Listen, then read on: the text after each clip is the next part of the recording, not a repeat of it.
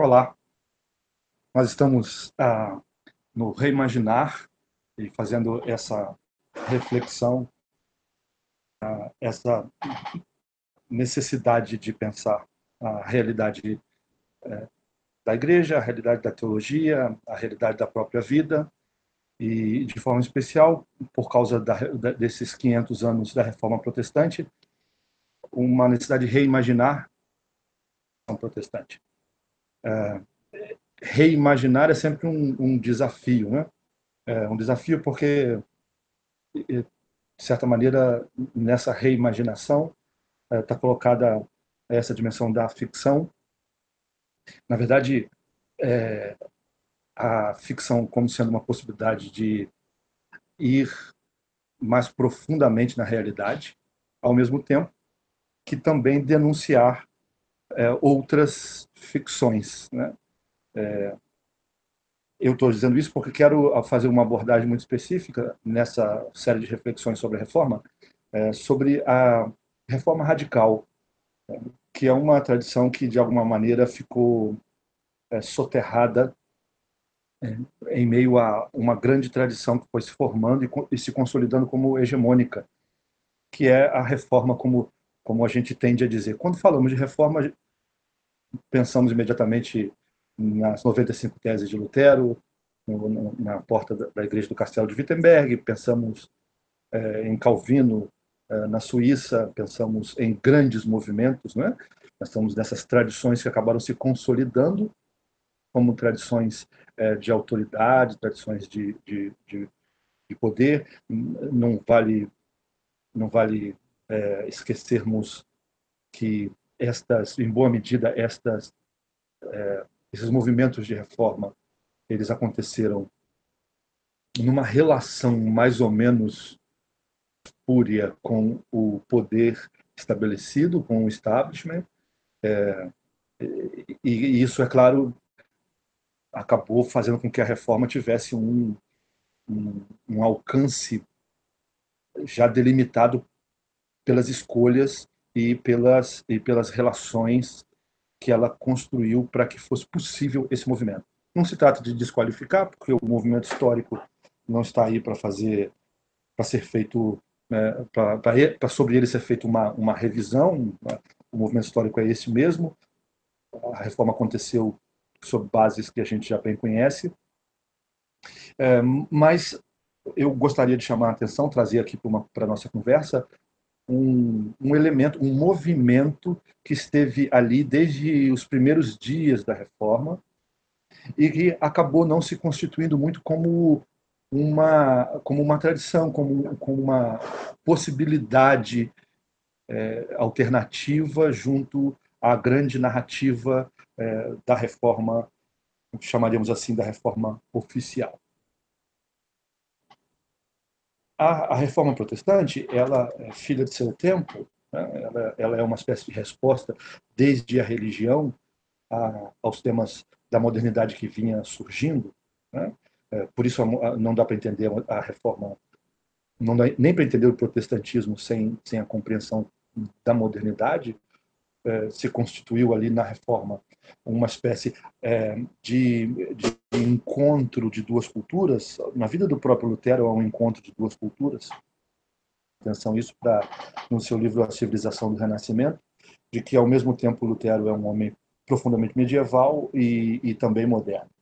Ele, ele é medieval porque traz em si aquele excesso de culpa produzido no período medieval, uma culpa que o corrói e é exatamente pela culpa que ele chega à graça, um caminho estranho, né? Porque se sente permanentemente atormentado por essa estrutura de pensamento que foi é, que tão, tão, tão duramente colocada sobre as consciências. Vamos lembrar que período onde onde o, a tradição se sobrepõe à pessoa, a pessoa que não é uma realidade é, que se possa tomá-la é, individualmente é, a pessoa é enquanto está numa relação com a tradição. E essa tradição é uma tradição que se constituiu, entre outras coisas, sobre o princípio é, da culpa. Carregava muito esse, esse lance da culpa, essa, esse peso da culpa, e, e é, isto é a dimensão medieval da própria reforma. Ao mesmo tempo que a reforma aponta para a modernidade, porque ela toma os elementos da modernidade, ela opera os elementos da modernidade, dentre eles o, o racionalismo e os novos, as novas perspectivas é, políticas que, que iam surgindo. Bem, nesse sentido, o, que, o que acabou por acontecer foi esse deságue no início do século XVI, daquela cultura que vinha desde, desde os séculos anteriores, com esta que estava é, dando, sua dando sua presença, né, aparecendo já com os primeiros é, elementos. Então, nesse sentido, é um movimento importantíssimo para entender a própria história da modernidade, a história da cultura ocidental. É, é inegável as grandes contribuições que foram dadas é, pela reforma, tanto a reforma é, alemã, quanto a reforma, as reformas que aconteceram na Suíça, quanto de alguma forma até mesmo a que aconteceu na Inglaterra. É, então, esses movimentos têm sua enorme importância, da mesma forma que o, o, a reforma católica, que a gente costuma chamar de contra-reforma, mas de certa forma isso é uma injustiça, né?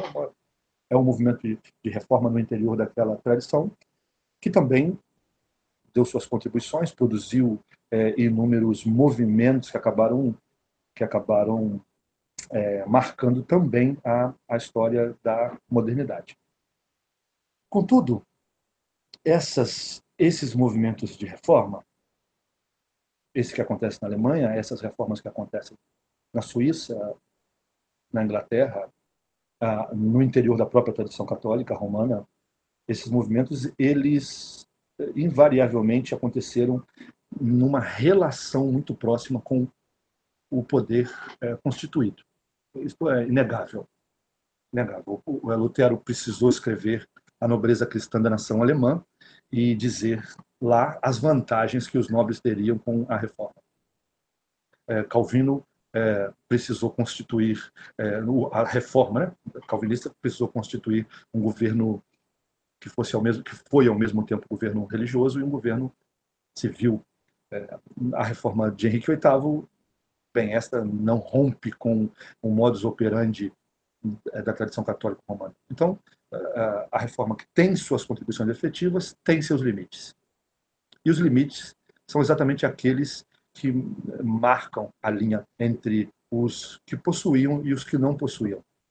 Os que eram, os que eram constituídos como, como lugar de, de poder e os que não eram.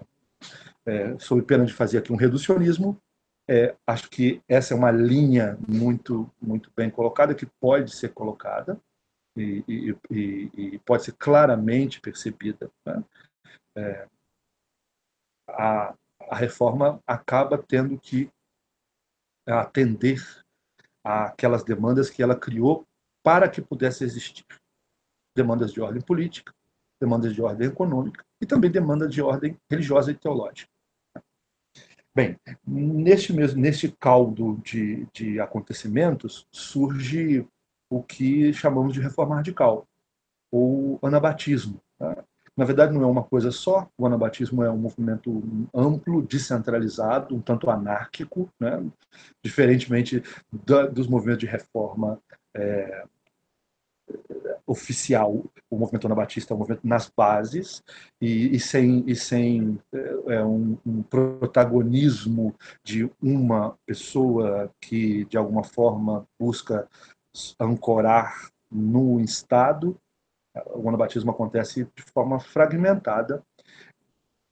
Um lado pacifista é, e um lado é, revolucionário que, que entende que é, não a reforma mais radical, aquela que chegaria aonde a reforma não conseguiu chegar, não seria possível é, por caminhos por caminhos pacíficos, mas mas por, por tomada é, de tomada de poder, tomada de posição e, e, de revolução. Eu queria fazer exatamente o um recorte aqui. Esse movimento anabatista, é, especificamente na figura do de um dos seus, de seus líderes, que é o Thomas Mintzer. Thomas Mintzer, um, um líder que foi é, contemporâneo de, de Lutero. E foi um, um grande, um grande é, um grande contraponto, um adversário mesmo é, das perspectivas é, da reforma, assim como Lutero o colocou. E, e que não, não foi é, é, esse adversário desde, desde o princípio. Tornou-se por conta é, dos limites que percebeu que a reforma estava é, colocando. E repito, esses limites têm muito a ver com, com, quem, com quem tem e quem não tem. Quem ocupa o espaço do poder e quem não ocupa o espaço do poder. É, a reforma radical, assim como Thomas Mintzer a conduz ou parte dessa reforma, né? esse, esse, esse recorte onde, onde o Mintzer atua, é, tem três características que eu queria chamar a atenção. São três características que marcam uma certa tradição marginal no protestantismo, que não fica só ali no século XVI, que vai depois se apresentar em outros momentos, mas que está ali no século XVI. Eu gosto de pensar que há um fio vermelho que, que fica tangenciando toda a história do protestantismo. Na verdade, toda a história do cristianismo, mas toda a história do protestantismo de forma especial. Esse fio vermelho é vermelho litúrgica.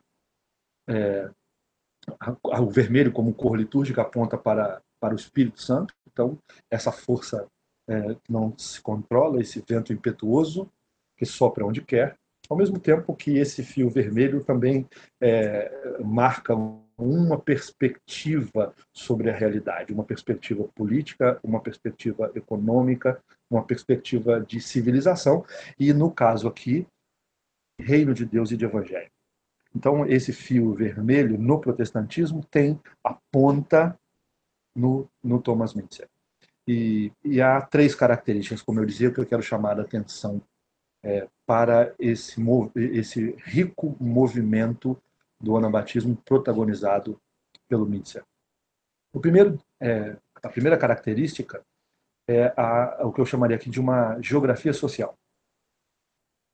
A segunda característica é o, a experiência como um lugar de teologia. E a terceira característica, uma descentralização de, é, de poder e de autoridade. Então, geografia social, a experiência como lugar teológico e a descentralização do, do poder eclesiástico, mais do que o poder eclesial, o poder eclesiástico. Do ponto de vista da geografia social, o horizonte da reforma radical, sobretudo o horizonte da reforma onde Mendes atua, é o horizonte dos, dos pobres. É, são camponeses, né? são, são são todos camponeses, embora o Mintzer não fosse um camponês, mas aqueles que vão é, se colocar é, contrários ao movimento da reforma ou contrários opção que a reforma acabou tomando, o caminho que a reforma acabou tomando, que era um caminho esboçado, como eu disse, lá na nobreza cristã da nação alemã, um caminho esboçado é, é, é nos contornos daqueles que poderiam dar a estrutura é, é política e econômica para que a reforma acontecesse. O, o, o Mintzer se coloca junto a esse grande movimento de camponeses, é, reivindicando que esta reforma que beneficiou em muito a nobreza alemã, como Lutero mesmo, de certa forma, promete lá na nobreza cristã da nação alemã, o Mintzer quer que esses benefícios isso de alguma forma cheguem também a uh, dos camponeses. Bem, uh, aqui aqui há uma questão fundamental. A reforma protestante não foi exclusivamente uma reforma religiosa. Ela tem um mote religioso, não há dúvida nenhuma. É, o mote das teses é, é importantíssimo, mas ela foi se constituindo como como um movimento maior do que um movimento religioso. Ela foi, ela acabou por por chegar à própria economia, porque à medida que é, houvesse um rompimento entre a Alemanha e, o, e Roma, é, um poder centralizado da Igreja Católica, é, os recursos que iriam naturalmente para para, para a Igreja Católica Romana, deixariam de ir e, ficar, e ficavam aí na própria Alemanha. E ficando na Alemanha, é, esses recursos eles, eles seriam é, eles seriam é, duas possibilidades. Eles seriam distribuídos é, por todos é, ou seriam concentrados nas mãos daqueles que davam as condições efetivas as condições políticas para que a reforma acontecesse.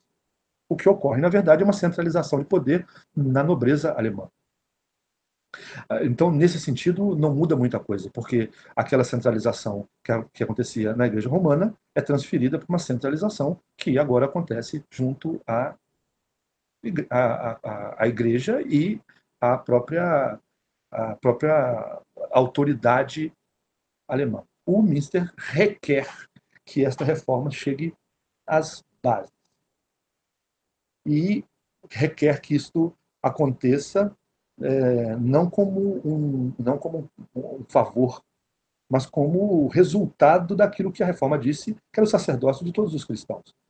À medida que todos são sacerdotes, este, esta, esta casta sacerdotal que sempre na história acabou acumulando poder econômico e político, essa casta sacerdotal deveria é, ruir, perder sua, sua centralidade, ou melhor, descentralizar-se e junto com, com, esse, com essa descentralização, é claro que também a, a questão econômica seria, é, digamos assim, redistribuída.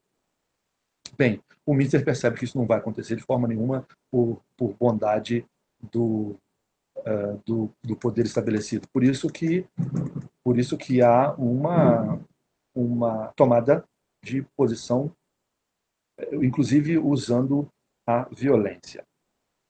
Bem, é, se em 1520 Lutero escreve aqueles três importantes documentos, Cristã da Nação Alemã, o Cativeiro Babilônico e a Liberdade do Homem Cristão, em 1524 ele escreve um outro documento chamado Contra a Horda dos Salteadores Camponeses.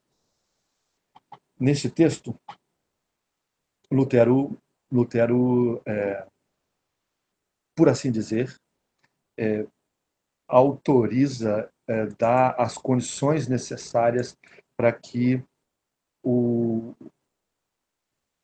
para que o, o, o, governo, para que a nobreza, para que a, a, aqueles que exercem o, o mando é, prendam, matem, persigam os, os camponeses. Lutero diz uma coisa muito interessante.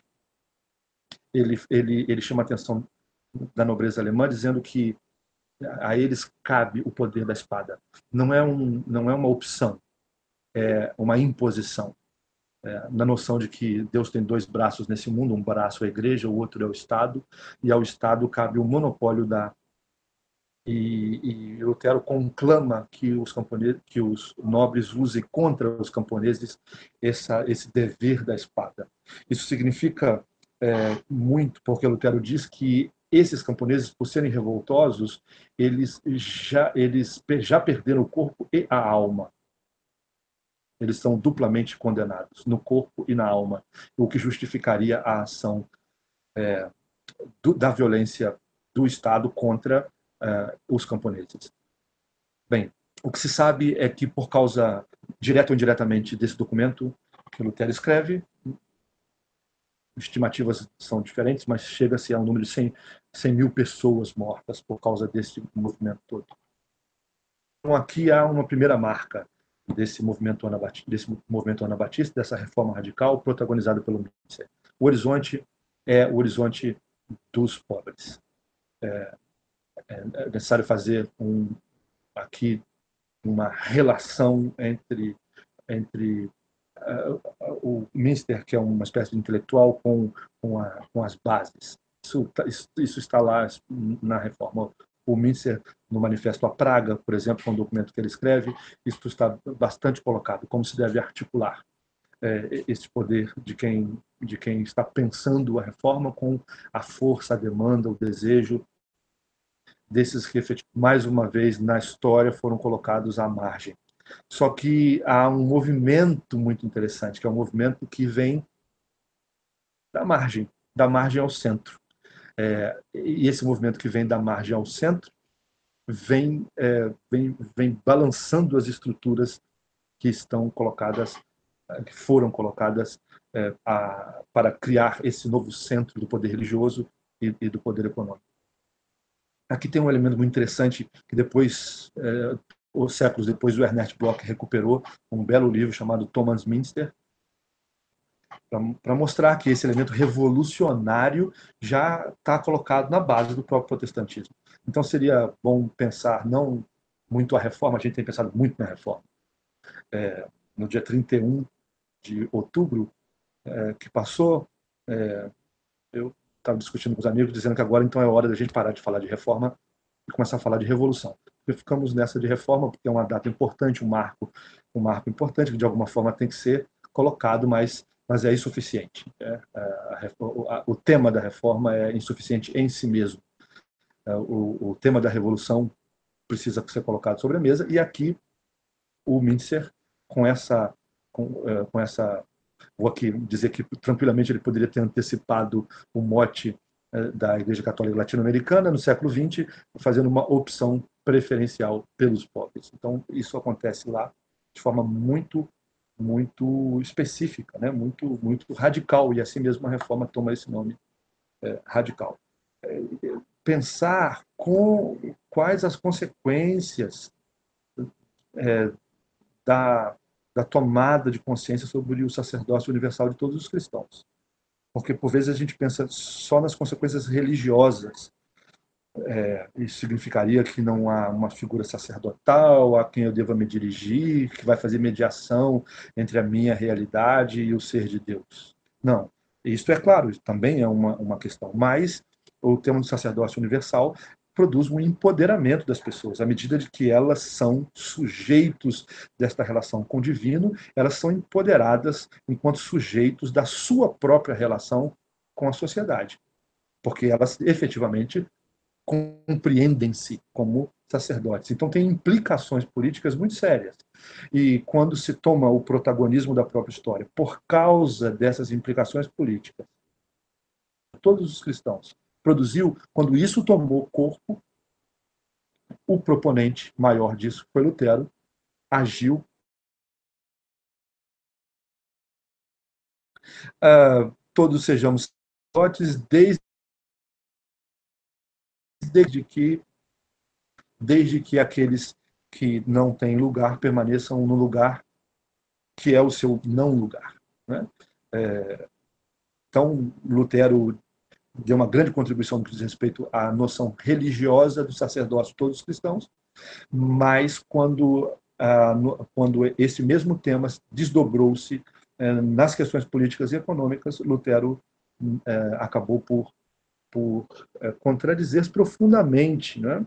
E, e, e, aí a figura, me parece que a figura central para recuperar o desdobramento político-econômico do tema do sacerdócio de todos os cristãos é o Thomas Mitz, nessa lógica do, de uma geografia é, social que é, é dos camponeses, que é das bases. A segunda característica desse movimento é a experiência como um lugar teológico.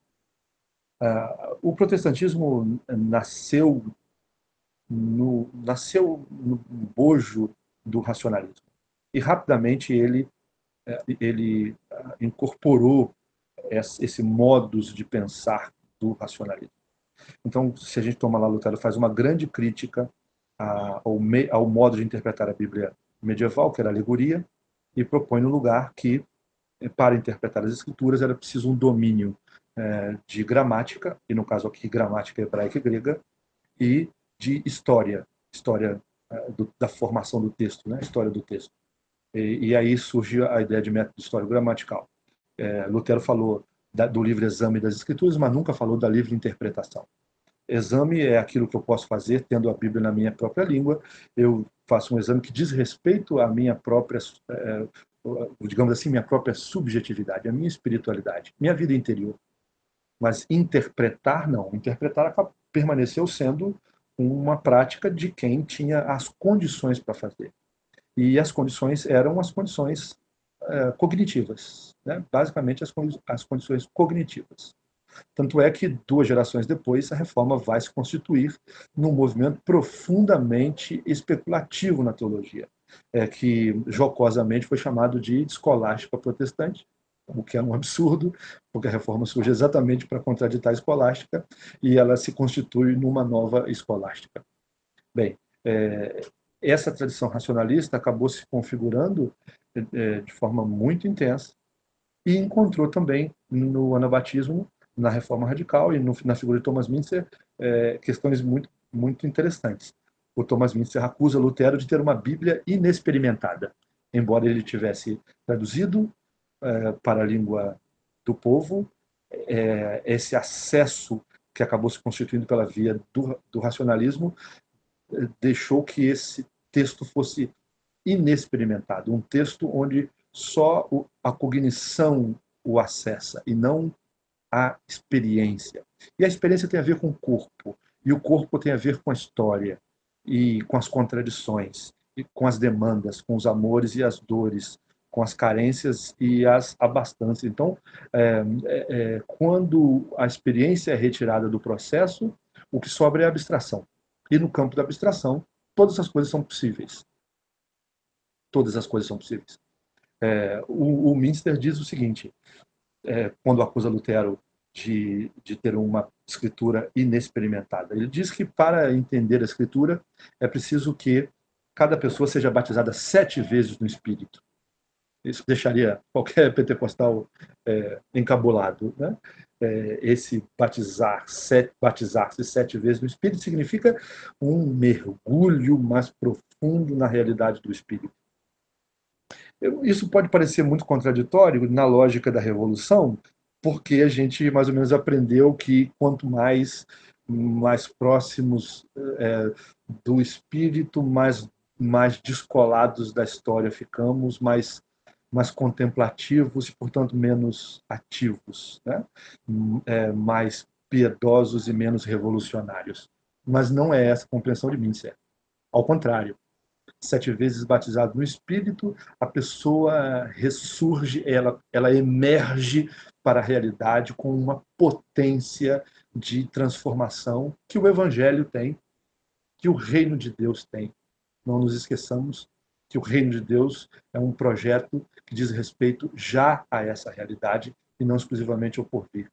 Então, é, quando o Minster propõe que a experiência é o lugar onde as coisas acontecem, então, portanto, um lugar teológico.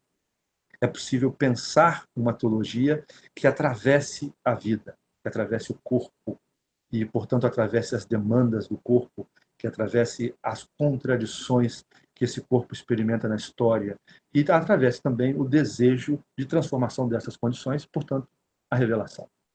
Melhor, a revolução. É, então, primeiro, esse horizonte é, esse, esse, esse horizonte social, a questão eh, dos, dos pobres, a segunda, a experiência como um lugar, e a terceira, a, o, a descentralização do poder eclesiástico.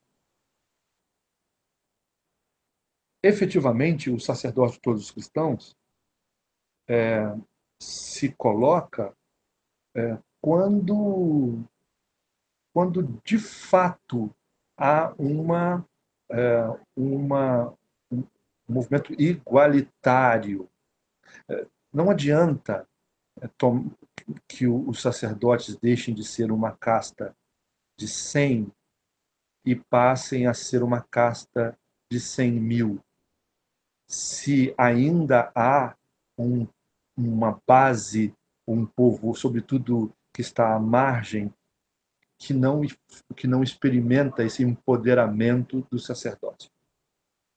Então, não é muito dizer, embora eu possa ser bastante criticado por isso, não é, não é muito dizer que o sacerdócio universal de todos os cristãos, como colocado por Lutero, ele amplia o número de sacerdotes, mas ele não, é, ele não radicaliza o sacerdócio. Por quê? Porque aqueles que estão à margem continuam num processo profundo de dependência das estruturas, à medida que a igreja eh, se estabelece ainda como uma realidade ligada a, ao Estado e, portanto, eh, mantendo relações de dependência. Né? O, o, quando há uma, um questionamento dessa centralidade é, da instituição nesta relação um tanto promíscua com o poder do Estado, quando, quando se critica isso, o que se está fazendo, de alguma maneira, é radicalizar o sacerdócio de todos os cristãos. Porque não é possível que haja sacerdócio de todos os cristãos se há uma relação é, próxima, uma relação é, promíscua entre a igreja e o Estado. Porque o Estado vai demandar, de alguma maneira, quem pode e não pode exercer esse sacerdócio, quem, quem, a quem interessa o Estado que exerça ou não exerça. Porque aqueles que não são contemplados por este acordo com o Estado, certamente não poderão, à luz do Estado, serem tomados, serem configurados como, como sacerdotes. Então, o Minster faz um movimento de base. E há um empoderamento na base. E esse empoderamento na base produz um incômodo com relação ao poder centralizado. E esse incômodo exatamente faz com que é, a base queira, é, é, queira reconfigurar portanto, revolucionar aquele estado de coisas. Então, vale muito a pena pensar isso, como que a, nessa celebração que nós fazemos, é, e, e, às vezes muito triunfalista, a gente não pensa que está fazendo a celebração, às vezes, de o mais do mesmo, tá? É, a gente às vezes fica tomado por uma ideia idealista de que a reforma é, é a ação do Espírito de Deus para é, voltar o cristianismo ao seu caminho, é, mas, embora a reforma, sem dúvida nenhuma, deu enormes contribuições, ela também perpetuou uma série de questões que existiam. E aí vale a pena visitar este lugar da reforma radical, porque nesse lugar da reforma radical estão elementos muito, muito importantes para é, ajudar, inclusive nos ajudar hoje a viver a fé cristã em perspectiva protestante.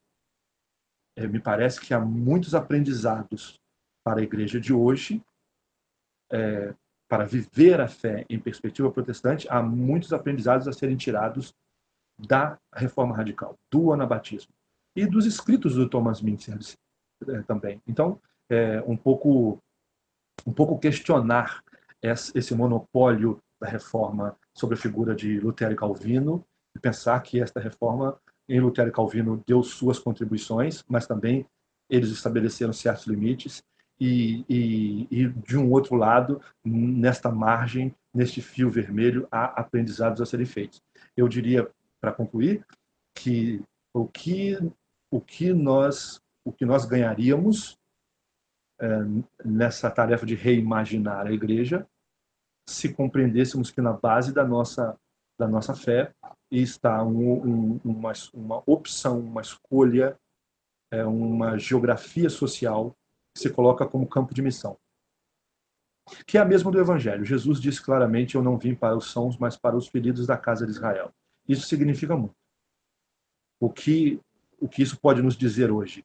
O que significaria hoje nos colocarmos nessa mesma dinâmica do Mestre de Nazaré de estarmos junto aos feridos e não junto aos sãos. Isto é o que o Minster faz.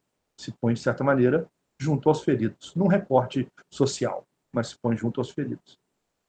Tomar a experiência como um lugar da teologia também hoje tem seu papel importante, à medida de que é preciso trazer o corpo para o centro do processo da reflexão teológica, da prática da fé e das opções que nós fazemos no nível da teologia pública, né, no nível político dessas coisas. Somente quando o corpo entra no, no cenário é que as coisas reais chegam. Enquanto só a cognição está, as abstrações é que ganham. Mas quando o corpo chega, muita coisa chega. E também essa descentralização que, que é iconoclasta, que não reconhece heróis, que não reconhece, que não reconhece messias, né? É, é, é preciso, na minha opinião, uma certa dose de iconoclastia, de quebrarmos é, ídolos de barro que acabam, que acabam infestando nossa tradição protestante, uh, figuras que, que polarizam, né, que encastelam, de certa maneira, a, a, o monopólio do discurso e parece que se transformam nos grandes representantes é, da fé protestante. A fé protestante, vista na perspectiva do, do anabatismo, não tem representantes. Então não há nomes para serem celebrados. O que há é um movimento desde as bases que não quer tão somente reforma, mas que deseja mais do que isso, é, deseja revolução. E o Espírito de Deus é que é que sopra esse vento novo sobre a igreja a fim de, de levá-la, de conduzi-la para os próprios caminhos do reino. É isso.